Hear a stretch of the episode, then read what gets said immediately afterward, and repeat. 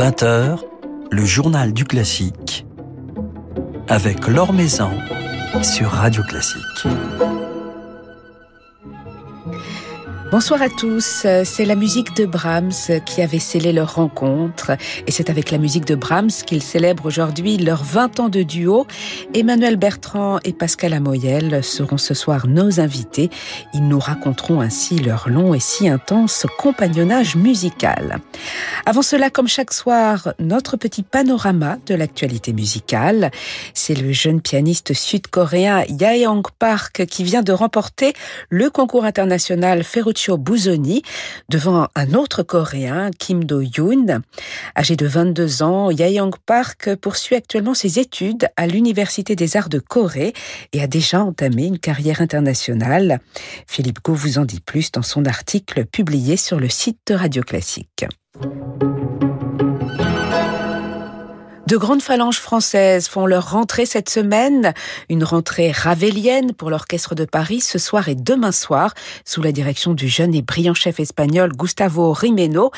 Un programme entièrement dédié donc aux compositeurs français que Radio Classique diffusera en direct demain soir à 20h30 depuis la Philharmonie de Paris. De la musique russe pour lancer la nouvelle saison de l'Orchestre national du Capitole de Toulouse sous la direction de son chef Tougan Sokiev, vendredi soir à la Halograin la dixième symphonie de Shostakovich et le deuxième concerto pour piano de Prokofiev avec un soliste Bezod Abdouraimov. Quant à l'Orchestre Philharmonique de Strasbourg, il ouvrira sa saison demain soir au Palais de la Musique et des Congrès avec son tout nouveau directeur musical et artistique Aziz Shokakimov et avec Nemanja Radulovic qui sera le soliste du deuxième concerto pour violon de Prokofiev. C'est ce week-end, dès vendredi, que se tiendra la nouvelle édition des Rendez-vous de Rochebonne à Thésée, en Beaujolais, festival dirigé par le pianiste Hervé Billot, qui investit donc euh, le château de Rochebonne euh, dans ce si beau pays des pierres dorées. De la musique baroque française et italienne avec le jeune ensemble L'Insinuante, Debussy par le pianiste et peintre Tigrane Pogossian, mais aussi l'ensemble Les Bombecs, le pianiste Philippe Cassard pour des masterclass et un récital, ainsi que des aubades musicales et même un déjeuner sur l'herbe au programme de ces rendez-vous de Rochebonne. Et pour lancer la manifestation vendredi soir, quelques rêves d'Espagne par le duo Hervé Guillaume Coppola, le programme de leur tout nouvel album euh, aux parfums ibériques donc, qui vient de paraître sous le label Eloquencia.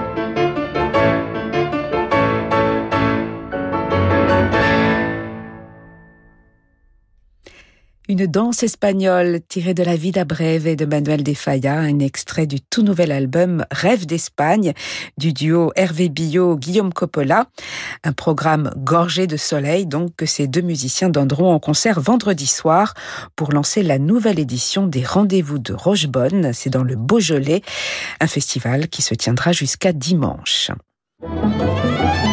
L'Or Maison sur Radio Classique. Et c'est avec un autre duo formé par la violoncelliste Emmanuel Bertrand et le pianiste Pascal Amoyel que nous allons passer un petit moment à présent. Ils fêtent leurs 20 ans de complicité musicale avec un album réunissant les deux sonates de Brahms ainsi que quelques transcriptions de leaders. Brahms, la musique qui les a réunis justement comme ils me l'ont confié lorsque je suis allée les rencontrer il y a quelques jours. Oui, c'est vrai. Nous nous sommes rencontrés euh, autour de cette première sonate en mi mineur, aux rencontres de l'après. C'était pour un festival où nous étions invités l'un et l'autre sans avoir à jouer ensemble. Et puis, en fait, après nous être entendus mutuellement en concert, on, a senti qu'il fallait qu'on joue ensemble. Alors, euh, nous avons cherché des partitions autour euh, en demandant aux amis musiciens qui étaient là. Et puis cette sonate en mi mineur a été la première que nous avons lue. Et je me souviens très bien que nous avons commencé, jouer les premières lignes, et puis on s'est arrêté, on s'est regardé. Et je pense que là, l'un comme l'autre, on, on s'est dit qu'on allait sans doute jouer ensemble très longtemps. Voilà, sans nous connaître, on, a déchiffré ensemble quelque chose et puis euh, on s'est vraiment arrêté au même moment en se disant mais je crois que l'autre joue tel qu'on avait rêvé qu'il puisse jouer dans une, euh, union qui s'avérait prometteuse. Voilà. Et la musique de Brahms ensuite vous a toujours accompagné tout au long de, votre vie de musicien? Est-ce qu'elle a toujours été présente? Oui, c'est un compositeur qu'on joue en duo depuis ce moment-là. Hein. C'est-à-dire que cette œuvre, euh, on vit avec depuis 20 ans maintenant. Elle, elle mûrit avec nous. Oui, c'est pour nous, c'est vraiment ce qui constitue un peu le socle de notre duo, c'est-à-dire le fait de pouvoir travailler ensemble, construire. On n'est pas simplement, euh, disons, des, musiciens qui nous produisons en vue de faire tel et tel concert, mais aussi on joue des œuvres. Parfois, on travaille des œuvres qu'on ne jouera jamais, on sait en, public, mais on n'arrête pas en fait de travailler. Donc, euh, ce qui fait que de cela naît sans doute une complicité, en tout cas qui nous est chère et précieuse. Et puis bien sûr, euh, comme nous sommes également ensemble à la, scène comme à la ville, nous développons aussi sans doute d'autres formes de connexion qui se retrouvent sans doute dans la musique.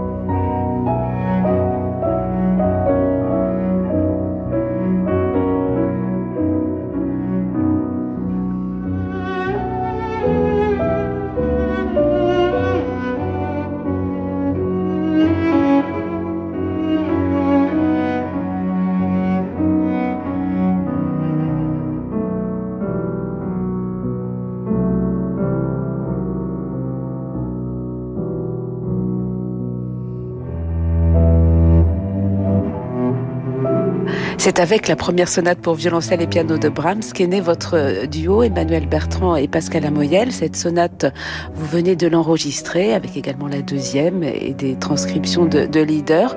Vous n'aviez pas eu envie euh, avant, depuis 20 ans, de, la graver? C'est vrai que nous, nous avons privilégié pendant maintenant de nombreuses années des répertoires euh, moins connus, voire méconnus. Et c'était aussi quelque chose qui nous a rassemblés d'emblée, Pascal et moi. Euh, c'était la curiosité d'aller chercher euh, des, des, des, œuvres rares. Alors notre premier enregistrement était consacré à Alcan et aux pièces de Liszt pour violoncelle et piano qui étaient très peu jouées. Et puis nous avons découvert Bloch, Olivier Greff, euh, beaucoup d'œuvres encore aujourd'hui que nous n'avons pas for forcément gravées. Et finalement, euh, le, grand répertoire, nous le gardions pour les concerts, mais, mais sans jamais l'avoir euh, enregistré. Et puis je pense que voilà, les années euh, passant, on a eu cette envie qui de, devenait irrépressible Peut-être précisément parce qu'on vit avec ces œuvres-là depuis longtemps et qu'on a le sentiment de, de se les être euh, appropriées d'une certaine manière. Donc, euh, on avait envie de faire partager ça parce que c'est dans, dans l'ADN de notre duo et parce que parce qu'elles font vraiment partie de nous maintenant. Et comment ont-elles évolué justement euh, ces sonates de Brahms qui vous accompagnent depuis une vingtaine d'années, Pascal Amoyel? Ben vous savez, quand on est musicien, en fait, souvent on, on, travaille beaucoup et puis on se dit ça y est, on a tellement travaillé qu'on peut enfin jouer les œuvres. Et puis on, au fond, on, on remarque qu'on les joue encore mieux quand on ne les a plus joués pendant de nombreuses années, quand il y a eu une forme de silence, une forme de, de repos et d'oubli aussi. Alors, euh, ben, ces, ces, œuvres ont jalonné notre vie, et, mais aussi euh, euh, de manière sporadique. Donc, on a beaucoup travaillé par moment, puis ensuite on, on a arrêté de les travailler, etc. De sorte qu'à chaque fois, on les a revus et rejoués, réentendus peut-être d'une manière euh, euh, différente et, aussi euh, dans le rapport qu'on a à l'autre, dans l'écoute qu'on a envers l'autre, puisque chacun aussi évolue de manière différente et c'est cette souplesse aussi d'adéquation avec l'autre et avec soi-même qui crée aussi cette richesse d'interprétation. Donc euh, à un moment donné, on s'est dit voilà, je crois que c'est le moment parce qu'on peut aussi attendre indéfiniment et ne jamais le faire. Et on, avait vraiment envie, euh, ben, justement à l'occasion des 20 ans de notre duo, que ce soit cette œuvre assez symbolique qui puisse nous réunir. Et la musique de Brahms, cette musique qui est à la fois chargée de, passion, de, tendresse, euh, d'ardeur, qu'est-ce qu'elle vous apporte en, tant que musicien? Comment vous nourrissez-vous de, cette musique, au-delà même des, partitions brahmsiennes, Emmanuel? Ah, c'est délicat de mettre des mots euh, sur ces... C'est parce que c'est de l'ordre du sentiment, en fait. Euh, je crois que la musique de Brahms, elle a cette capacité à absorber tout ce qui est dans nos vies, toutes les, tout ce qu'on peut traverser de, de lumineux ou de terrible. Elle a cette, cet ambitus dans les densités comme ça, comme des montagnes russes un peu, et en fait de confronter les opposés ou parfois même de les faire fusionner. Voilà, à l'évidence, moi je, je, je sais que la musique c'est quelque chose qui me qui m'aide dans les épreuves et qui rend encore plus sublime les, les, les, beaux moments de la vie. Notre, notre musique de Brahms, elle se nourrit de tout ce qu'on a pu traverser et, et qu'on y puise à la fois une, une force quand on en a besoin et puis qu'elle a aussi cette, cette, cette intimité d'une grande fragilité presque insaisissable et c'est toutes ces couleurs, tous ces contrastes, toutes ces, strates euh, innombrables qui sont passionnantes à explorer.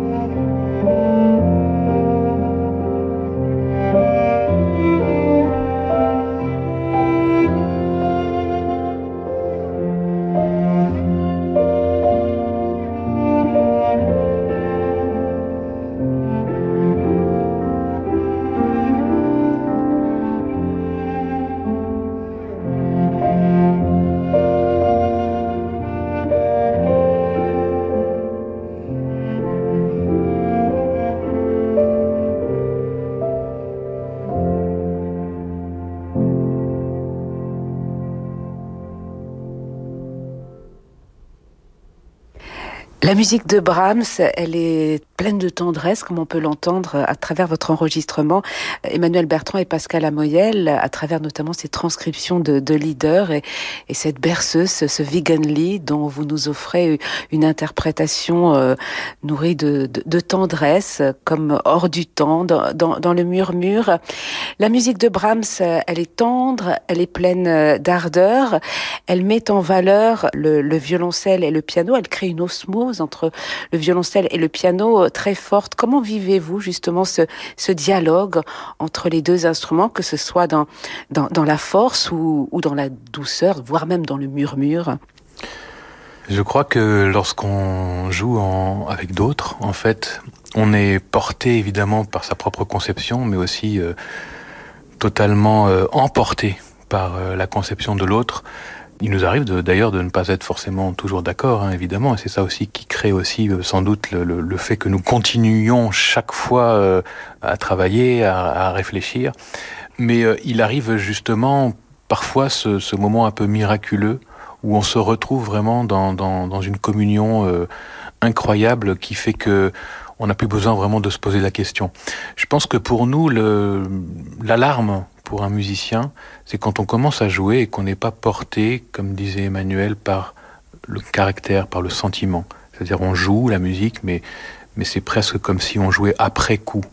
Et retrouver l'amont qui nous porte, celui qui fait naître la musique aussi, lorsque le compositeur couche sur le papier des notes, c'est ça la, la, véritable liberté, c'est ça aussi le, le véritable respect d'un compositeur. C'est pas tant sur euh, le texte, qui n'est qu'un intermédiaire, qui est un relais, un chemin balisé, mais euh, c'est véritablement d'être euh, dans cette origine, cette, source du sentiment, du caractère qui a fait naître la musique, même si elle ne naît pas forcément du même relief, il, il naît de toute façon de la même source. Et donc cet enthousiasme pour nous, si on peut dire d'une certaine manière avec Emmanuel ce qui peut nous réunir parfois. Et si ce n'est pas le cas et si ce n'est pas là, alors on ne joue pas. Mais c'est vraiment cet enthousiasme, cet amour de la musique, cet amour de, de prendre une partition de Brahms, non pas pour dire voilà nous avons nous allons révérer, euh, révérer vénérer le, le grand Brahms, mais tout simplement parce que sa musique nous renvoie à quelque chose de fondamental, de qui nous sommes, qui révèle véritablement une vraie métaphysique du monde. Et au fait, c'est un peu comme, la, la, musique baroque qui disait euh, pouvoir trouver euh, l'harmonie du monde. C'est vraiment cette quête-là qui nous unit. Mais justement, votre harmonie entre vous deux, votre complicité qui dure de, depuis 20 ans, comment faites-vous pour la nourrir sans cesse, euh, pour euh, raviver sans cesse euh, la flamme, pour vous surprendre peut-être musicalement, Emmanuel Bertrand? Alors là, je n'ai pas le sentiment d'avoir à raviver la flamme. En fait, chaque fois qu'on joue ensemble, parce qu'on fait beaucoup de choses en, dehors du duo, on travaille beaucoup séparément. Alors quand on se retrouve, c'est c'est une fête.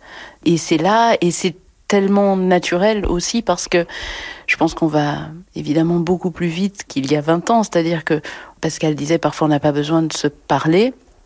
Alors c'est vrai qu'il y a des débats en répétition forcément sur des questions de structure, de conception, mais une fois qu'on joue, en fait, le moindre petit battement de, de, de cils euh, suffit pour, pour, pour se faire comprendre. Parfois même sans qu'on se regarde, on sent ce que fait le vôtre, comment il va respirer, combien de temps va prendre, enfin, des choses sur lesquelles je peux pas mettre de mots, mais vous savez, ça me fait penser à ces, ces duos de patineurs quand on les voit qui forment plus qu'une, voilà, qui sont dans un élan et et, et, en fait, moi, quand je joue avec Pascal, je peux vraiment m'abandonner et, et, il comprendra toujours ce que ce que j'ai envie de de faire. J'ai pas besoin de passer par le la conscience. Voilà. Et ça, c'est inestimable.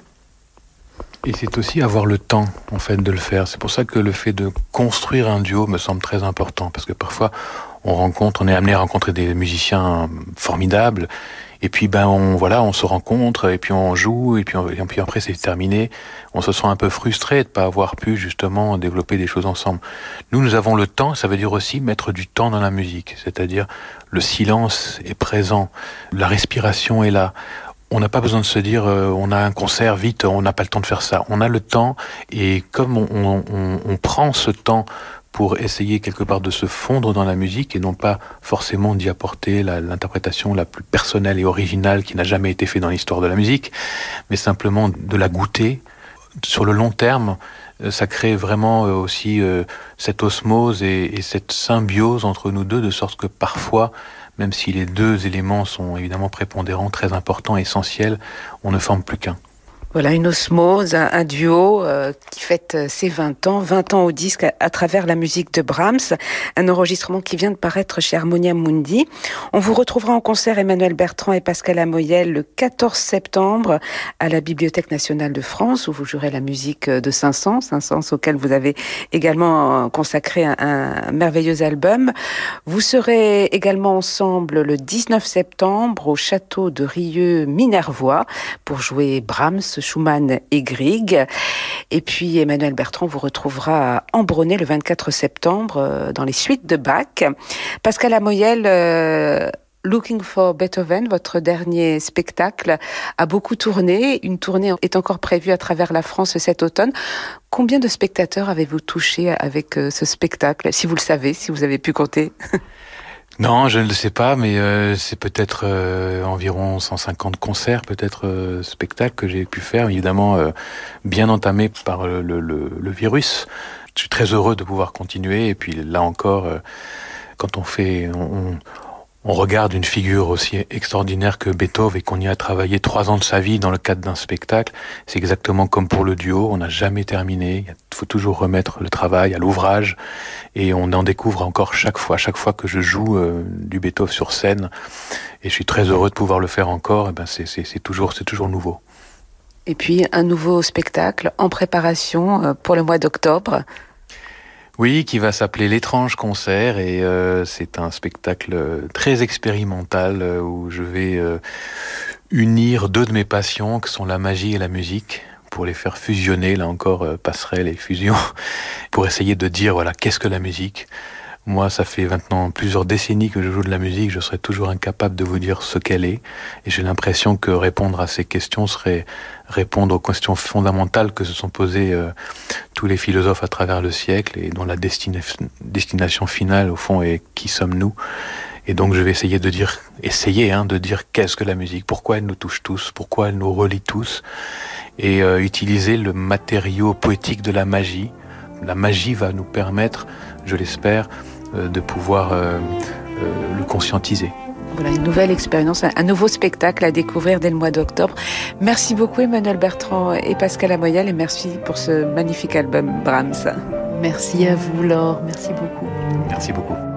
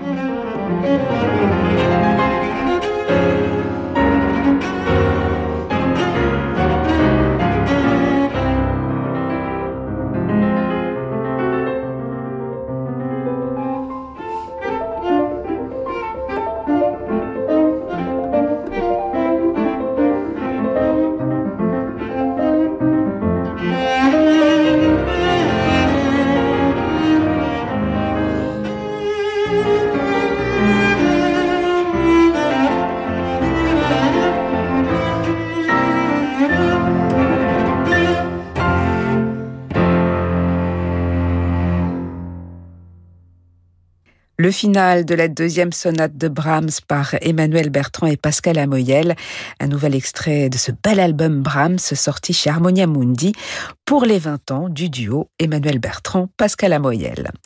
Voilà, c'est la fin de ce journal du classique. Merci à Lucille Metz pour sa réalisation. Demain, nous serons en compagnie du chef espagnol Gustavo Rimeno, qui dirige les concerts d'ouverture de l'Orchestre de Paris à la Philharmonie, concert que nous partagerons ensuite en direct à 20h30. Très belle soirée à tous. Je vous laisse maintenant, comme tous les soirs, avec Francis Drezel.